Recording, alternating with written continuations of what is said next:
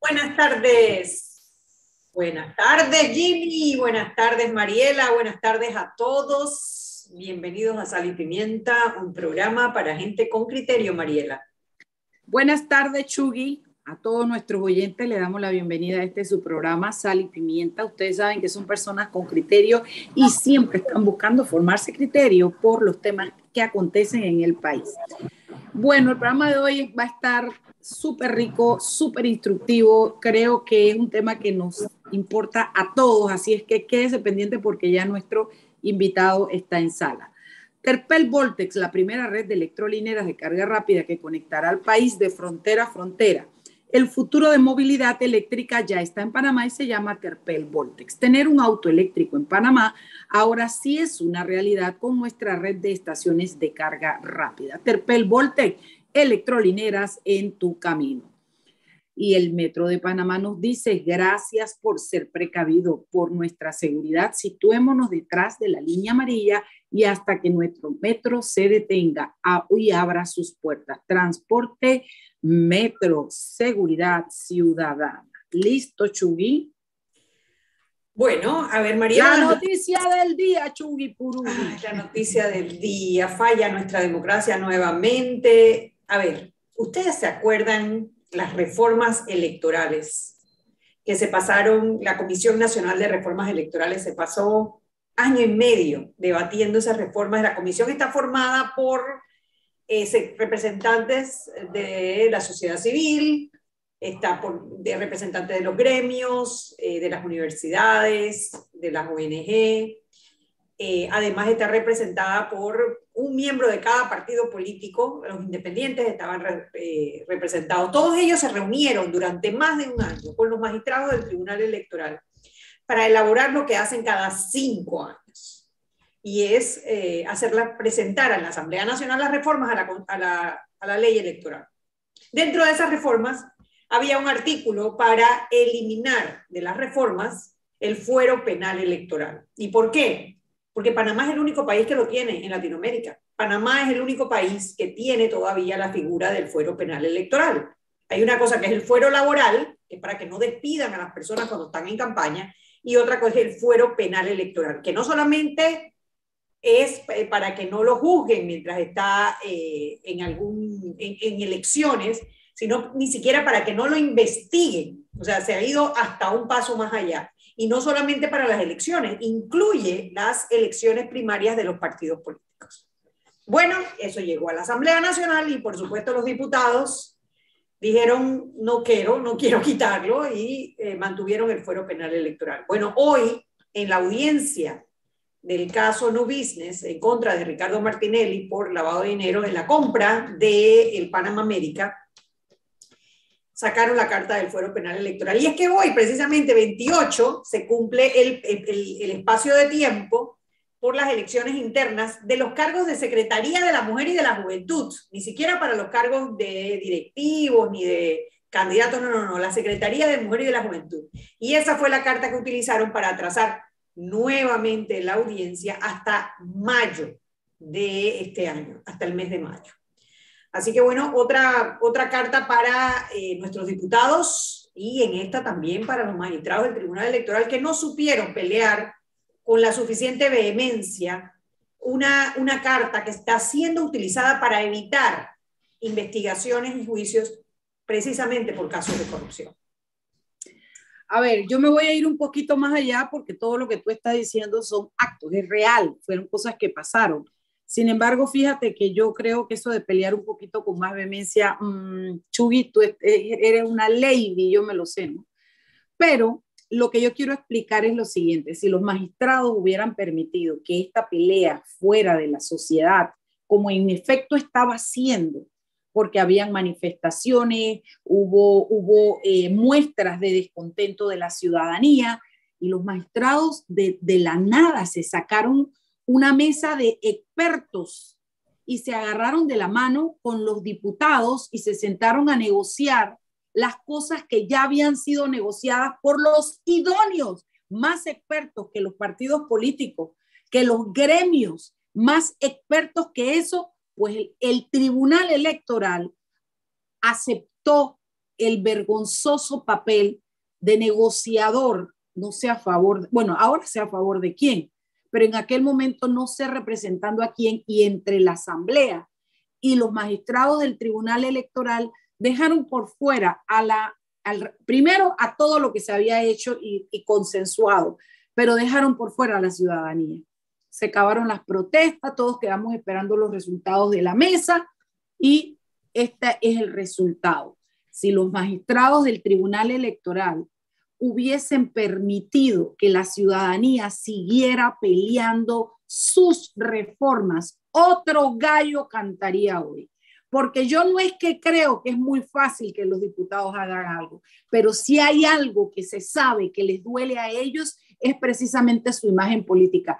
Dos, tres días más de protestas a los niveles que se estaban dando y yo les aseguro a ustedes que por lo menos habrían permitido que la sociedad civil y grupos organizados formaran parte de la mesa de los expertos, entre comillas. Así es que yo creo que este es un fracaso del Tribunal Electoral y de los diputados. Es un triunfo en la medida en que la sinvergüenzura sigue campeando.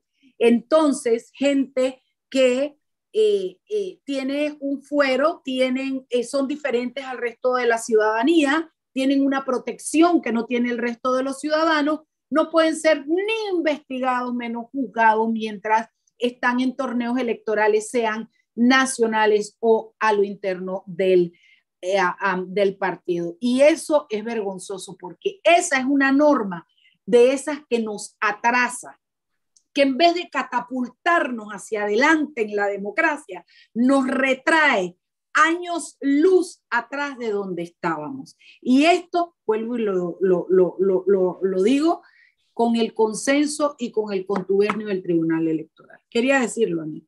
No, no, no, yo creo que se lo ganaron de a pulso y la verdad que es una pena porque el Tribunal Electoral fue en algún momento una de las instituciones referentes de nuestra democracia pero lamentablemente no ha estado jugando su papel en los últimos años. Y bueno, prueba de eso también el deterioro de la democracia, con temas de clientelismo, eh, con temas de reformas que no están eh, cumpliendo con los estándares eh, que deberíamos estar aspirando como sociedad, no solamente por este tema, sino también por el tema de la paridad, por el tema de, bueno, los fueros y por el tema de eh, el otro, ay, se me acaba de escapar, Mariela, el otro que estamos eh, peleando en las reformas electorales, el tema del cálculo de cálculo del residuo. En la asamblea, el cálculo, sí, eliminar el doble voto del residuo. Pero bueno, en buenas noticias, porque las hay, y yo creo que es importante, eh, Fitch, Fitch Ratings, que es una calificadora internacional soberana, revisa la perspectiva de Panamá de negativa a estable y mantiene la calificación de riesgo en BBB-. ¿Esto cómo se come? Porque suena como complicado. A Panamá le, lo, califican eh, estas calificadoras internacionales para que los inversionistas sepan que, eh, cómo está, de, cuál es el riesgo del país para decidir si, si invierten o no invierten su dinero en el país. Nosotros tenemos una buena calificación para un país pequeño como el nuestro, para un país eh, en Centroamérica, en Latinoamérica, BBB menos es una buena calificación, es un, es un 4 en la escuela.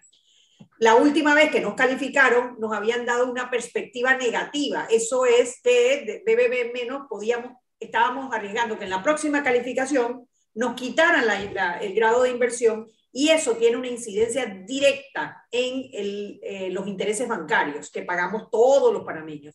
Así que esto es una muy buena noticia porque esto significa no solo que mantenemos el grado de inversión, es que para la próxima calificación no estamos amenazados de que nos puedan quitar eh, ese BBB menos y salgamos de grado de inversión. Así que bueno, una buena noticia. Quitaron, es un voto a favor de Panamá internacional. Nos quitaron el menos y ahora nos pueden poner el más, ¿no? Ojalá. Bueno, no, seguimos BBB menos, seguimos BBB menos. Pero lo que decía era, en la próxima, la perspectiva es negativa, o sea que en la próxima te podemos sacar de BBB y ir a, la calificación inferior, que no es grado de inversión, lo que están diciendo es que es estable, o sea que lo más seguro la próxima, o quedamos igual, o incluso tenemos la oportunidad de, de subir. Sabes, Anet, que yo eh, lo recibo con alegría porque por supuesto que es una, eh, es una brisa de esperanza. Lo recibo con, con entusiasmo. Sin embargo, yo tengo mis reservas sobre esa calificación. Yo no soy economista, yo no entiendo nada de números, pero eh, creo que nos han dado un espaldarazo y debemos responder a la confianza que se nos ha depositado, pero tengo mis dudas. Yo quiero, yo, yo, ¿qué, mami? Oír a Felipe Chapman, yo quiero ir a este muchacho, ¿cómo que se llama? Fernández, este muchacho, oye, le tiene como la edad mía, a Fernández, yo quiero ir a la gente que sabe de esto, analizarlo, es bienvenido, pero eh, eh, bueno, sabemos que todos tenemos que hacerlo. Se supone que ya nosotros estamos a punto de aparecer en una lista negra, gris, chocolate, parece color oscuro, eh, y esto realmente nos da un espaldarazo en una situación como esa porque el, nuestra nave estaba haciendo aguas entre la lista, la calificación, etcétera, etcétera, estábamos haciendo aguas. Entonces, lo recibo con, con, alegría, con entusiasmo y con esperanza y busquemos información, Anet, porque nuestros oyentes son personas que están interesadas en formarse un criterio, en tener una idea, en manejar la noticia y la, la, la, la comunicación. Así es que pensemos en eso, Chubipurubi. Sí, solo para aclarar, las listas no tienen nada que ver con la calificación de riesgo. No, yo lo sé. no, no, yo sé, pero solamente por si, si alguien quedaba con la duda, es otro tema, las listas. Sí todavía tenemos el peligro de que nos pongan en la lista negra porque eso tiene que ver con temas de lavado de activos, eso tiene que ver con temas de, eh, de, impuestos, eso es otro, otra historia y todavía estamos en peligro de que nos pongan en la lista negra. Ahora bien, otro tema es que... Solo déjame aclarar antes de que pase al otro tema. Autocríticos, muy autocríticos. Y muchas veces de afuera nos ven mejor de lo que nosotros nos vemos adentro, sobre todo cuando nos comparamos con los países de la región. ¿No? Solamente quería acotar esa parte. Bueno, yo, esto, lo, yo creo que afuera nos ven mejor que los de adentro, los de afuera no están viviendo lo que estamos viviendo los de También, eso es verdad, pero bueno. Y aunque creo que efectivamente a veces nos damos más plomo del que, del que nos merecemos, estoy de acuerdo, mi reserva, además mencioné lo de las listas porque como tú hablaste del grado de inversión y de atraer la, la inversión extranjera, yo sé que no tiene una cosa que ver con la otra, se la aclaro a los oyentes, pero lo que yo hice fue un hilo, una sumatoria de todas las cosas que están alrededor del país y de la posible situación económica y que al momento de que una persona allá afuera diga, ¿en qué país de Latinoamérica podemos invertir? No, no, aguántate que Panamá está pendiente de esta lista y Panamá tiene BB menos y con perspectivas de que, se la, de que pierde el grado de inversión y Panamá tiene problemas, o sea, etcétera, etcétera. Así es que eh, yo lo recibo con esperanza y me gustaría escuchar el análisis de los expertos. Es lo que quiero eh, decir del tema. Bueno, son las 6 y 14, ya nuestro invitado está en línea. Vamos a hablar sobre el alza de los, del costo de los alimentos. ¿A qué se debe? ¿A qué se debe? Vamos a traer a alguien que está en el negocio y que sabe perfectamente qué es lo que está pasando a nivel nacional e internacional sobre ese tema. Así que yo los invito a que no se vayan. Eh, vamos a hacer una pausa comercial y de regreso Vamos a entrar con Rodolfo Adames, el presidente de ACOVIPA, la Asociación de Comerciantes de Víveres de Panamá, y vamos a hablar precisamente de los costos de los alimentos en Panamá. Y de los bienes de consumo, alimentos y bienes de consumo. Y bienes de consumo. Vámonos al cambio y de regreso más en Sal y Pimienta, programa para gente con criterio.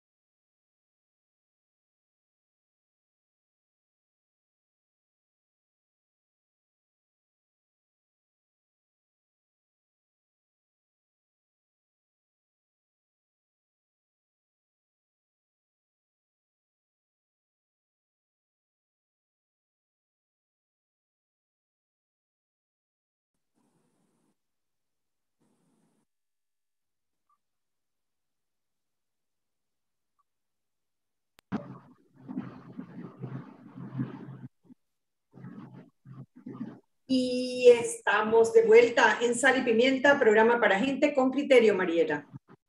Terpel, como aliado país y reafirmando su compromiso con la sostenibilidad, presenta Terpel Voltec, la primera red de electrolineras carga rápida en conectar a Panamá de frontera a frontera.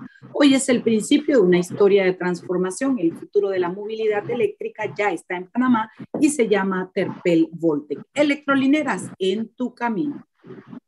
Bueno, como les decía antes del cambio comercial, tenemos al presidente de la Asociación de Comerciantes y Distribuidores de Víveres y Similares de Panamá, es el señor Rodolfo Adames.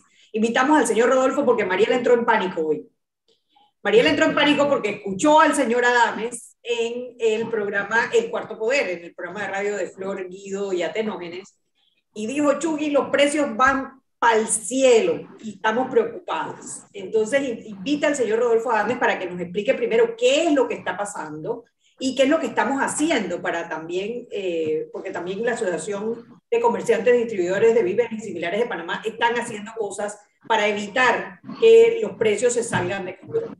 Bienvenido a Sal y Pimienta, Rodolfo. Gracias por aceptar con tan corto plazo esta invitación. Gracias, de verdad que sí. Y cuéntanos, porque ya te digo, Mariela me llamó en pánico esta mañana cuando Tal te cual. el cuarto poder y me dijo, por favor, Anet, tráelo, porque necesitamos que nos explique qué es lo que está pasando con los alimentos. Y sabes algo, Rodolfo, que me gustaría comenzar porque eh, a ver, dándole un poquito de contexto a la gente. Yo incluso puse un video hoy porque yo decía, ustedes de los que va al supermercado y lo que ayer le costó un dólar y hoy le cuesta uno diez y no para de subir. Y, no solamente la comida, todos los bienes de consumo, todo realmente siento que está disparado. Entonces uno dice, no, hombre, eso es la gasolina que no para de subir otros dicen es la pandemia, otros dicen el problema de los fletes. Entonces, hay toda una realidad alrededor. Lo primero que quiero es validar con usted o contigo, porque tú eres más uno de, de la banda nuestra, así de la edad nuestra.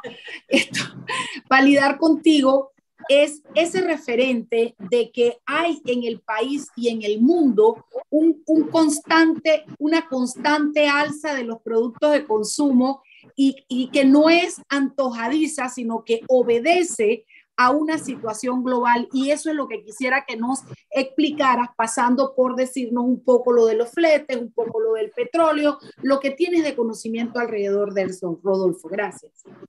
Ok, muy buenas tardes. Gracias a ustedes por invitarme, Anet, Mariela. Eh, pues es un honor para mí estar aquí. Les agradezco la invitación. El mundo está vuelto loco, está patas arriba eso es lo que está pasando. Los precios, o sea, hay una tormenta perfecta, como dicen en, en todos lados, en el mundo entero, hay una tormenta perfecta de alzas de precios. Esto comienza con la pandemia. Paras, o sea, todos los años hay que tener crecimiento, crecimiento eh, económico del Producto Interno Bruto de los países. Y viene la pandemia, viene el COVID empezando, terminando 2019, y paras el mundo, apagaste. Entonces, ¿qué sucede? Que cuando apagaron, no se produjo nada. Los países tenían fábricas cerradas, eh, fábricas de materia prima, inclusive el petróleo llegó a estar en, en cifras negativas, por debajo de cero, los precios del petróleo, porque nadie usaba carros, nadie podía salir. Entonces, ¿se recuerdan? Para ir al interior había que pasar siete horas en un tranque para llegar a pasar la pesa de San Carlos. No sé si, si a nivel mundial la pandemia fue bien manejada o no, pero trajo sus consecuencias. Entonces pasa el 2020 y en el 2020 las navieras más grandes se compran a las otras, una a las otras. Así que la Merck, la otra, todas las navieras se fueron comprando. Pero como no había consumo, todo el mundo quería mascarilla, todo el mundo quería respiradores, todo el mundo quería eh, guantes, eh, jeringuillas. Entonces, el productor número uno del mundo es China. Todo eso está en Asia, Taiwán, China. Así que todos los contenedores venían hacia América, hacia Europa, llevando mascarillas, llevando insumos eh, médicos, inclusive a países que nunca compraban, llevaban contenedores enteros y comenzó el desabastecimiento. Entonces, desabastecimiento de productos. Todo lo que se fabricaba, eh, eh, hubo que hacer una reconversión para usar eh, ese material, esa materia prima para hacer la jeringuilla, para los plásticos, todo lo demás. Bueno, si mandaste mil contenedores para América y después esos contenedores, que eran de 20 o de 40 pies, no regresaban a China, había una escasez de contenedores, porque no regresaban. Así que entonces los...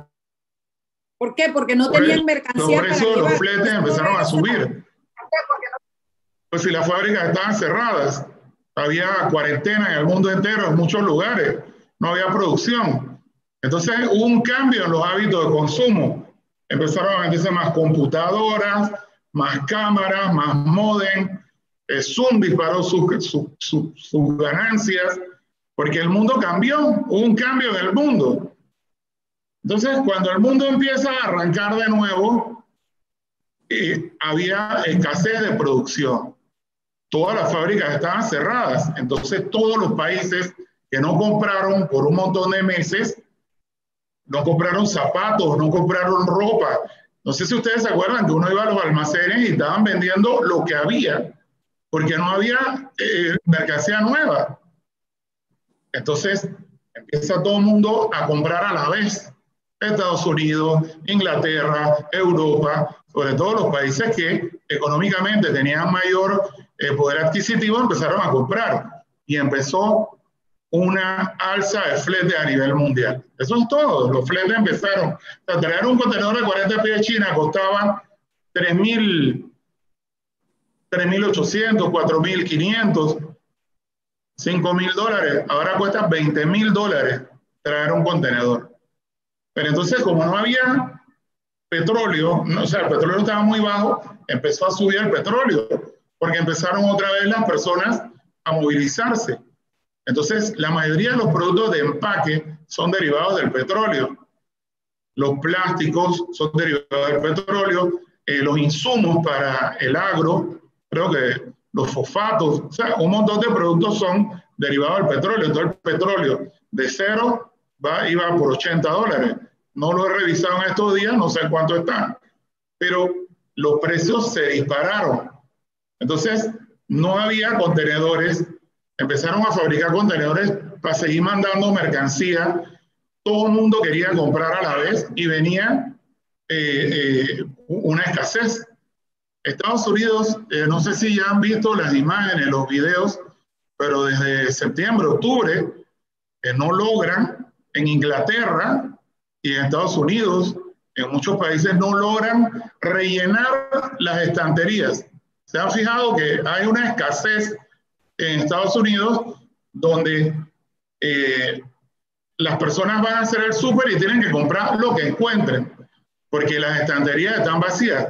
No hay transportistas, sale mejor quedarse en su casa porque hubo una renuncia masiva en, en muchos países, porque mucha gente mayor prefería quedarse en su casa que arriesgarse a morirse de un COVID. O sea, Todas estas cosas, las estoy explicando un poquito más a fondo, pero empezó a subir los fletes, a subir la materia prima, a subir el petróleo, a subir todo. Y empezaron los precios a dispararse. Y hay escasez mundial. En Estados Unidos están súper preocupados. Y esa escasez ha propiciado inflación. Inflación que hablan de que es la más alta de hace 20, 30 años atrás, muchos años, hay una inflación muy alta. Y lo triste es que todo sigue subiendo. Inclusive los barcos, tú le compras y el barco llega, el, tu contenedor está en el puerto y el barco no lo puede cargar porque vienen llenos. Porque también pasó la época pico de Navidad. Entonces el barco deja tu contenedor en el puerto tirado y esperan al próximo barco para ver si tiene cupo. Es como subirse. ¿Para cargar qué? Para, cargar lo que Panamá exporta, para cargar qué, qué es lo que no puede cargar. Para cargarlo hacia a los países de origen, de, de que lo compraron. ¿Me explico? O sea, si tú compras un contenedor en algún lado que antes venía en dos semanas, ahora puede demorar dos, tres meses en llegar a Panamá. Es una realidad. No, y aquí se nota que Sí, ahora, eh, dentro de toda esta tormenta perfecta que bien describes, hay elementos que son, eh, que son, eh, son muy temporales, o sea, que deberían, deberían resolverse en pocos meses, diría uno, y hay elementos que pareciera que van a demorar más en resolverse, que son los cambios de patrones de consumo, ¿no? Porque mientras no se resuelva el tema del coronavirus, los patrones de consumo no van a regresar. Y más, yo no creo que los patrones de consumo van a regresar más nunca a lo que eran antes. El mundo cambió a lo que ¿no? ¿Qué tan a largo plazo ven en Acovipa esta alza, primero pues de los precios de los fletes, porque de 3 mil, 4 mil dólares a 18 mil, 20 mil dólares, o sea, ven esos cambios de esos fletes regresar a los precios más o menos de antes o eso lo ven ya permanente por los próximos, no sé, por el próximo año? Mientras haya una necesidad y, un exceso de compras y una disminución en la productividad, los precios van a seguir altos. Nosotros en diciembre, yo tenía eh, personas que me decían, no, ya los precios se van a estabilizar para marzo, eh, ya las navieras han informado que los precios van a bajar y no han bajado. Vamos por enero del 2022 y siguen anunciando alza de precios. Y pues, ¿qué, ¿qué pasa? Que cuando ya el mundo estaba encaminado y ya nuevamente la producción estaba subiendo, llega el Omicron. 10, 15 mil casos diarios para más. Hubo, eh, creo que, vi que hubo un millón de casos en un día en Estados Unidos. Entonces, no hay quien ponga mercancía en las estanterías no hay que maneje los contenedores, los camiones para movilizar los contenedores de los puertos, no hay quien baje la mercancía de los puertos, no hay quien fabrique en un montón de países. Así que cuando ya el país iba, el mundo iba cogiendo carrera, de nuevo hubo que meter el freno. Y un freno que, que lo estamos viviendo en Panamá, igual que en todos estos países. Fíjate, yo sé que tenemos que dar cambio, nos toca un cambio, pero quiero dejar planteado porque si afuera llueve, acá adentro no escampa. Entonces acá adentro tenemos estas reglas de los permisos de lo que podemos importar, lo que no podemos importar, lo que producimos, lo que no estamos produciendo, que también está creando una crisis interna y eso me gustaría que nos lo explicaras porque es otro elemento que se suma a esta cuerda. Jimmy, vámonos al cambio. Chuy, me cogí tu papel hoy, lo siento, estás de vacaciones por este programa. no, hombre, que me gustó mucho escucharte en la mañana y me quedé muy entusiasmada. Entonces quiero como que toquemos todos los temas. Vámonos al cambio, Jimmy.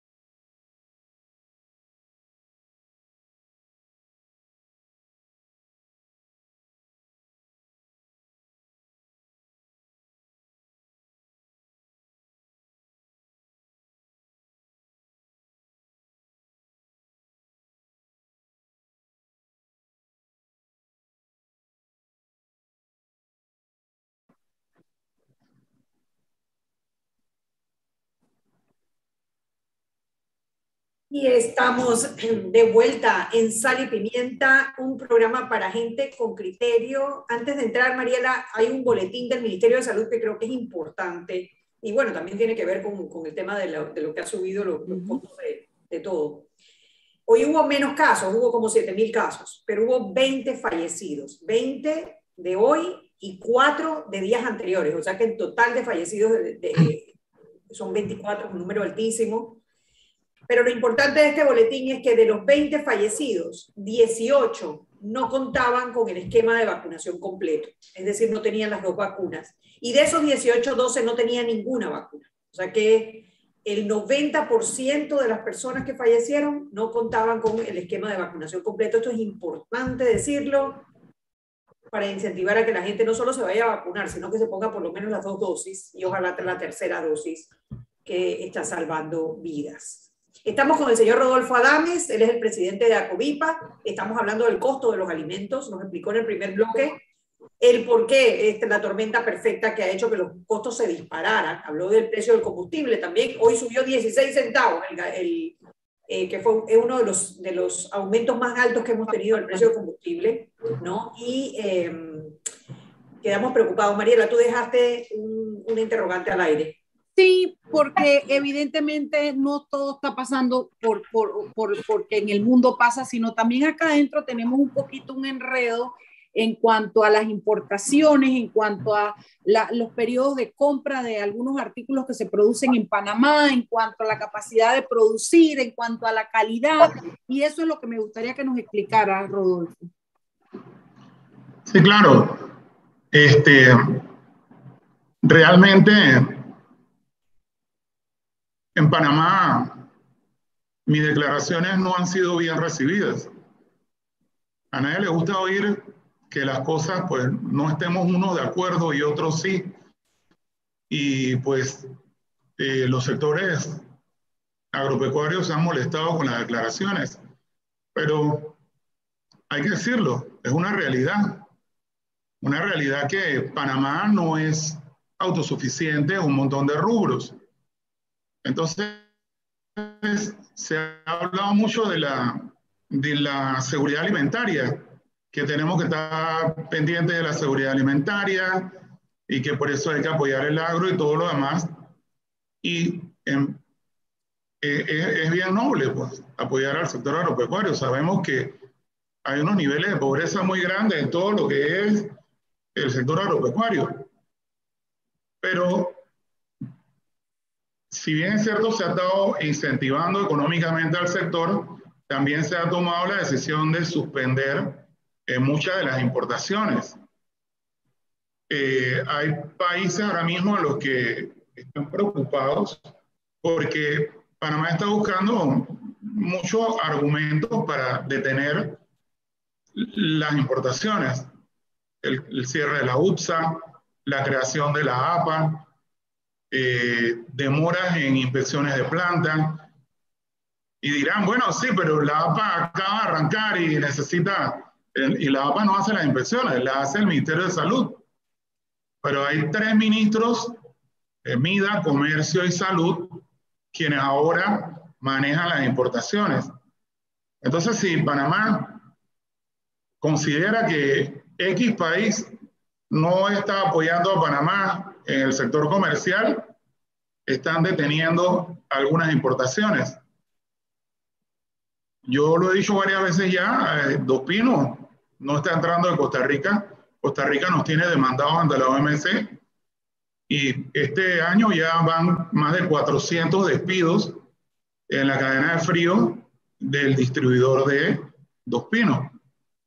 Porque no pueden vender ellos alegan que eh, necesitan mm, miles de litros de leche grado A para cumplir la demanda. Los productores nacionales dicen que eh, cumplen y que no hay desabastecimiento. Pero el año pasado fue un año de mucha lluvia. Lluvia, mejores pastos, pero este año no sabemos si va a haber sequía o no. Estamos en pleno verano, hay disminución de producción. El tema es que la cadena agroalimentaria no solamente es los productores agrícolas. Nosotros tenemos miles de trabajadores entregando cajas en la tienda más chiquita de Toledo, de Cerro Punta, de Caizán. ¿Me explico? Somos distribuidores. El incremento de las cadenas de supermercados, de puntos de, de venta de las cadenas de supermercados, las inversiones a nivel nacional, ustedes lo pueden ver. Hay un, un aumento de los supermercados en todo el país, en el interior, en diferentes lugares donde hay aumento de población, hay cadenas de supermercados y esas cadenas mantienen una competitividad entre ellas. Pero Rodolfo, ¿en dónde está, ¿cómo hace mal a nuestra economía, a nuestro abastecimiento, a nuestro consumo, que se les prohíban ciertos rubros de importación si efectivamente se están produciendo o no en el país? Si ustedes están comprando, esa es otra cosa, compran ustedes en los momentos en que no hay en el país producción o están comprando eh, indiscriminadamente y afectando la producción. Entonces, eso es lo que quisiera entender porque no me parece ni justo que ustedes afecten la producción nacional, pero tampoco me parece justo que si no lo estamos produciendo en Panamá, los panameños no tengamos el bien porque ustedes no lo pueden importar. Hay tratados bilaterales firmados con todos los países. Ahora mismo hay plantas eh, no habilitadas, eh, de que no había que hacer habilitación de planta en Canadá. Hay plantas no habilitadas en Perú, hay plantas no habilitadas en Costa Rica. Y pues ya hoy me han comentado que inclusive la Unión Europea está viendo el tema de que están teniendo problemas para exportar a Panamá. Nadie quiere acabar con el sector agropecuario, pero la cadena de suministros lleva para la estabilidad, la seguridad alimentaria, hay que hacer un complemento entre lo que se produce, lo que se importa, lo que distribuyen las cadenas de supermercados. Una cadena completa, porque de nada vale que traiga un montón de mercancías si nadie la va a vender, nadie la va a distribuir. Entonces, con la inestabilidad de las navieras ahora mismo, eh, tú planificas que una mercancía va a llegar en octubre y llega en enero, difícilmente uno puede planificar entonces, sí hay plantas cerradas, sí hay, eh, a veces entran importaciones en el momento que no se debe. Hay montones de cosas que han pasado, pero esas importaciones casi todas tienen que buscar aprobaciones. Los tratados bilaterales están firmados. las cuotas de importación de estos tratados están firmadas. Me, explico. Ya está firmado con Canadá, que puede entrar carne de cerdo, está firmado con Estados Unidos, que puede entrar arroz, que puede entrar montones de artículos. Fueron firmados. Entonces Panamá ahora eh, tiene ese problema. Se, se ha afectado las importaciones. Cerraron las importaciones. Pero si abren las importaciones, los productores se, sienten que se afectan. Entonces tiene que haber un balance. Tiene que haber un balance en el que se pueda comprar la producción nacional y se permitan las importaciones. Porque Panamá no puede cumplir con las necesidades de muchos rubros de importación. Esa ha sido como la, tensión eterna entre los importadores y los productores locales, ¿no? Eh, y, en el medio estamos los consumidores eh, que lo que queremos es tener productos de calidad y a buen precio, ¿no? Ahora bien, ahora bien, dentro de, precisamente del programa del Cuarto Poder, la parte que yo escuché fue lo que estaban haciendo para tratar de eh, pues, frenar el aumento desmedido de precios eh, en, el tema de los alimentos. Me gustaría que compartieras esa parte con nuestros radioescuchas. Eh, Anet, mira, las cadenas compiten entre ellas. Cuando tú tienes competencia, tú no puedes subir los precios a lo que te da la gana. Hay competencia. Entonces, eh, uno trata de, de, mantener los niveles de precio. Hay cosas que han subido que no se ha podido trasladar los aumentos a los consumidores, porque sale de mercado. Entonces estás, en este momento, estás luchando para aumentar tus inventarios donde puedas comprar, eh, bajando los costos donde los puedas bajar. Yo, como decía esta mañana, yo tengo eh, contenedores en México que no tengo mercancía y los estoy trayendo en 40 pies porque no hay disponibilidad en 20 pies. lo primero que tenemos que tener es producto. No importa a qué precio entren, hay que hacer todo lo posible porque no suban, pero los precios van a seguir subiendo. Esto no ha parado. Entonces, si subió el aceite de Argentina, acaba de subir. Nuevamente, los fletes de Argentina volvieron a subir. O sea, eh, todo está subiendo en diferentes lugares. Mucho aceite que venía de Indonesia, de otros países de Asia, ahora no entran.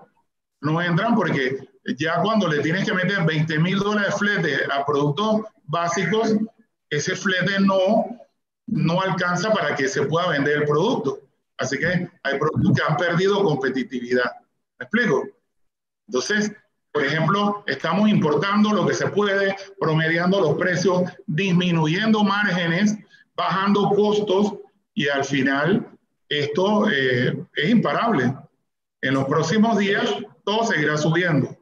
Otra, otro tema que quería aprovechar para conversar es el tema del, del control de precios porque me imagino que precisamente ese tope que les tienen en algunos productos de la canasta básica eh, tiene que, bueno, no sé si sean todavía inclusive viables de vender con ese control de precio. ¿Cómo les está yendo con el control de precio hoy en día?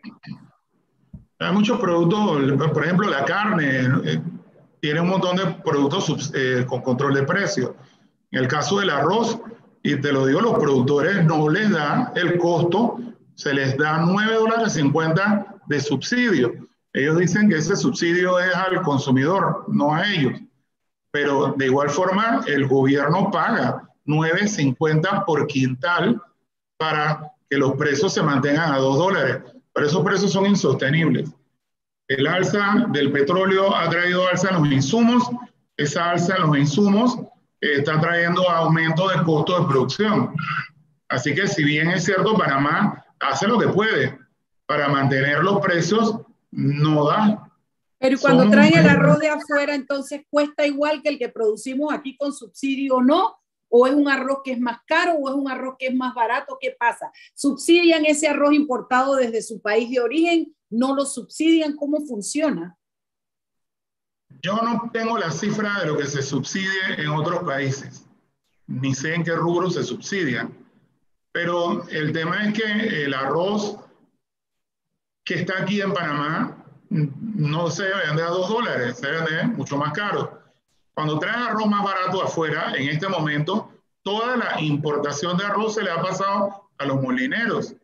Toda. Recuerden que en años anteriores, en gobiernos anteriores, el Instituto de Mercado Agropecuario era el que vendía el arroz.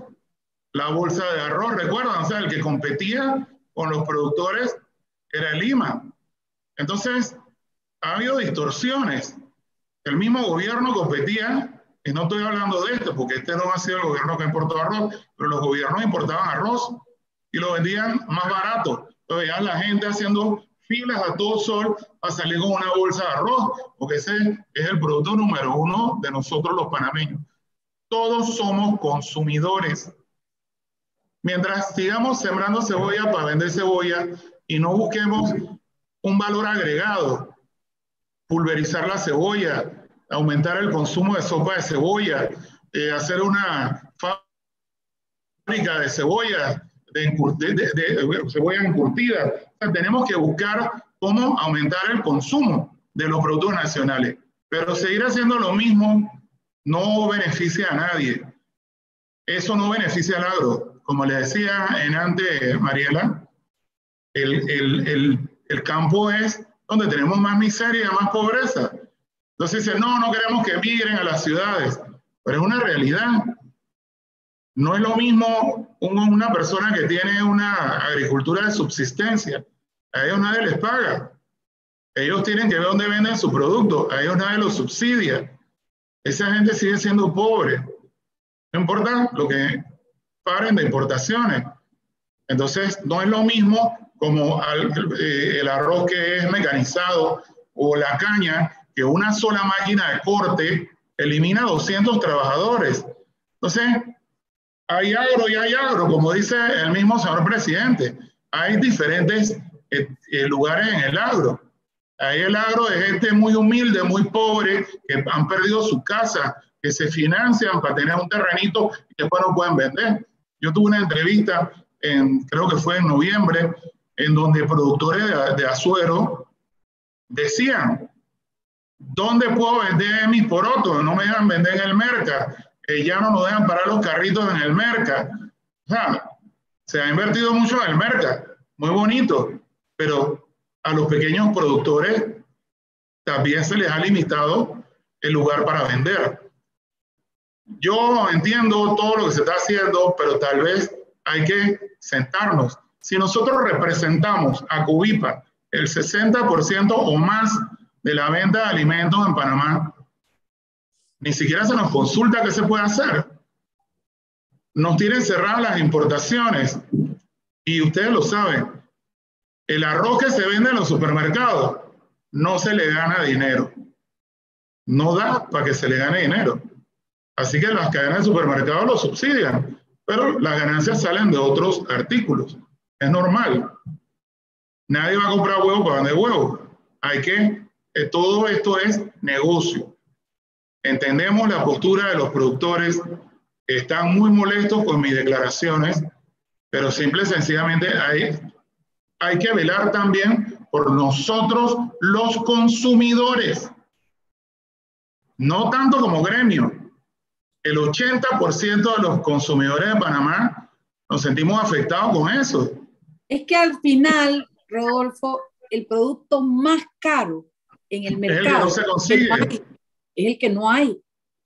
Entonces, eh, eh, eh, balancear la, la, la provisión, sea interna o sea importada, es de suma importancia porque de verdad, ¿de qué sirve que digamos que estamos protegiendo si nuestra producción, por ejemplo, no da para tal rubro y no lo hay en el supermercado?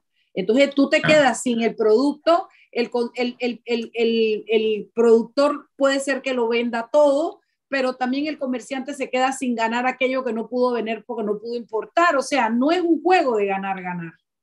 Sí, Así es.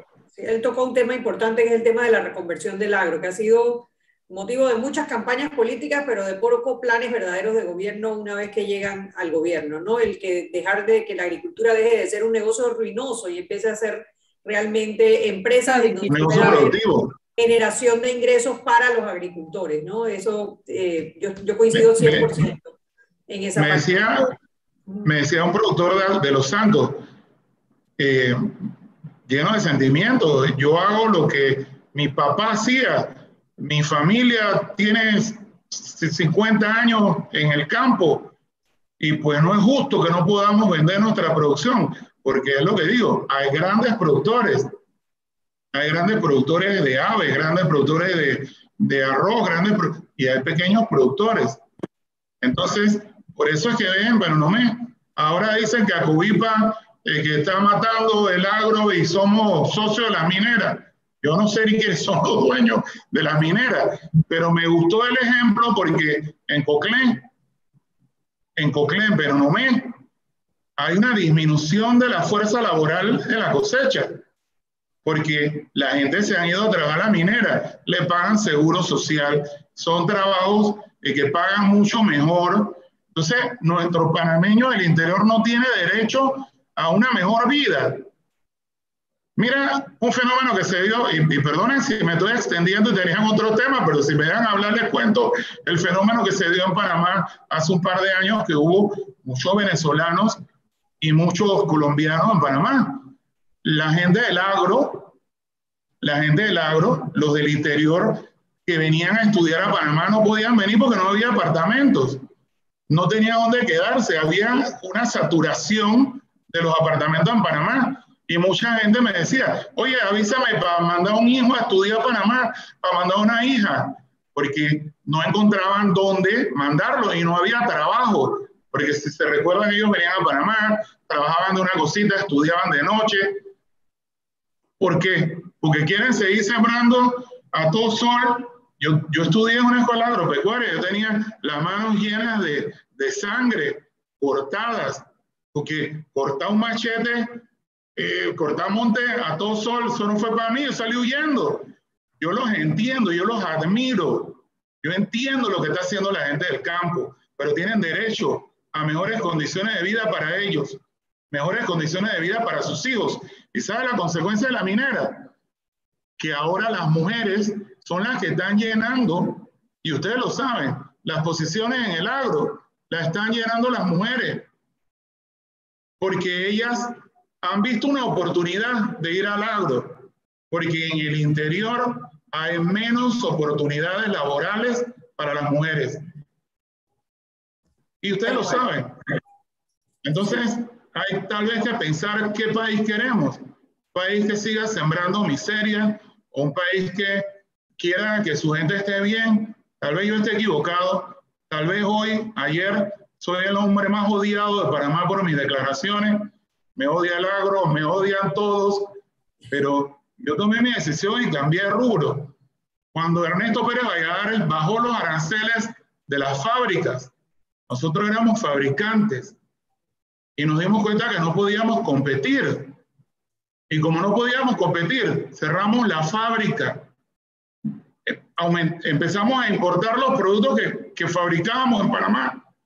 Reconvertimos un negocio de fabricación a un negocio de distribución y nuestros trabajadores los capacitamos para hacer otras cosas. Y puedes preguntar dónde yo trabajo. Todos ganan más dinero. A todos les va mejor. Ninguno quiere eh, eh, que le vaya mal. Entonces, Panamá duplicó en los últimos 10 años eh, su Producto Interno Bruto y ahora estamos duplicando la deuda. Lo que estamos haciendo, entiendo, había que dar las bolsas. Hay 400 mil desempleados por la pandemia.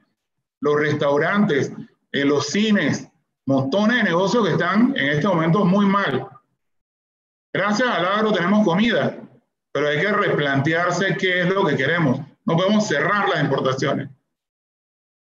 Tenemos que hacer un balance. Gracias, gracias por acompañarnos. Nos queda, tenemos que hacer un cambio comercial. Así que a los radioescuchas, no se vayan, que venimos, Mariela y yo, con las conclusiones. Gracias, Rodolfo. Muchísimas gracias y perdone que me haya extendido tanto. No, no, no, excelente. Muchas gracias. Gracias. Hasta luego, Mariela. Hasta luego, Anet. Muchas gracias. Hasta luego. Y ustedes no se vayan, ya regresamos.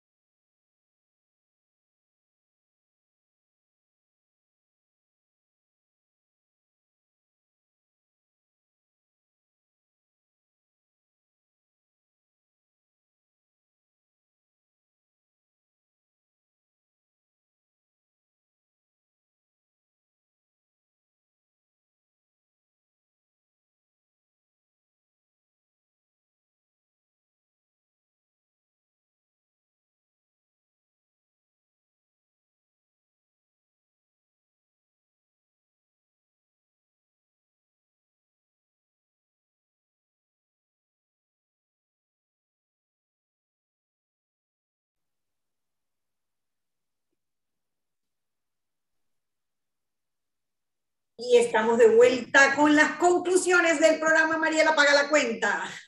Bueno, yo creo que, este, que hoy yo le pasaría la cuenta a dos mesas diferentes. Por un lado, le paso un facturazo al Tribunal Electoral porque nos enredó la vida con esa mesa de expertos y estamos pagando el pato hoy y lo vimos en la audiencia que se suspendió. Eso por un lado. Por otro lado, creo que eh, no es necesario que se dañe un, un, un, sector o el otro sector. Creo que es un tema de, el, en cuanto al tema de las importaciones y la producción, creo que es un tema de tener un control y un balance de qué se puede importar en qué épocas y que los productores puedan determinar cuánto van a producir y en qué épocas. Pero definitivamente que hay que eh, impulsar un poco más el sector de producción porque son uno de los sectores más subsidiados y siguen estando en una situación en la que no en la que no se reinventan, en la que no crecen, en la que no se tecnifican y yo no voy a echarle la culpa a ellos, yo creo que es allí donde debe estar el esfuerzo de los gobiernos para realmente apoyarlos a crecer. Yo al revés, no les echo la culpa del todo, porque yo vengo del sector agropecuario y entiendo lo que viven día a día. Ah, di que tú sembrabas papa y vaina, di que tú sembrabas. Mariela, dime que, tú no la sembrabas, tú mandabas. Lo único que, no he sembrado en mi vida ha sido arroz, pero sembramos cebolla, pimentón, tomate, todo eso hemos sembrado. Pero tú no sembrabas. Grama, caña, todo eso. Sí, sí, sí. Pero tú no sembrabas. Claro que sí, Mariela, claro que sí. Pero bueno, el tema es que, el tema es que necesitamos el apoyo del gobierno en muchísimas cosas del sector agro. Inversión en permitir que entren las semillas nuevas que dan mejores productividad, eh, hacer lo que le llaman la extensión agropecuaria. Hay que reconvertir el sector agro, eso no va a pasar por generación espontánea. El apoyo al productor tiene que ser más allá de subsidiarlo, hay que darle las herramientas para que deje de tener un negocio ruinoso y subsidiado y pase a ser un negocio que sea rentable y que pueda mejorar la calidad de vida de ellos y de las personas alrededor. Siete de la noche, vámonos, nos vemos el lunes, que ya tenemos un programazo para el lunes también. Venga, chao. El lunes vamos a tener a Ángel Martínez, vamos a analizar la situación en Ucrania. Este es un experto de temas de Medio Oriente y de, eh, y de Europa. Les va a encantar. No se pierdan el lunes. Otro programa más de Sal y Pimienta, programa para gente con criterio.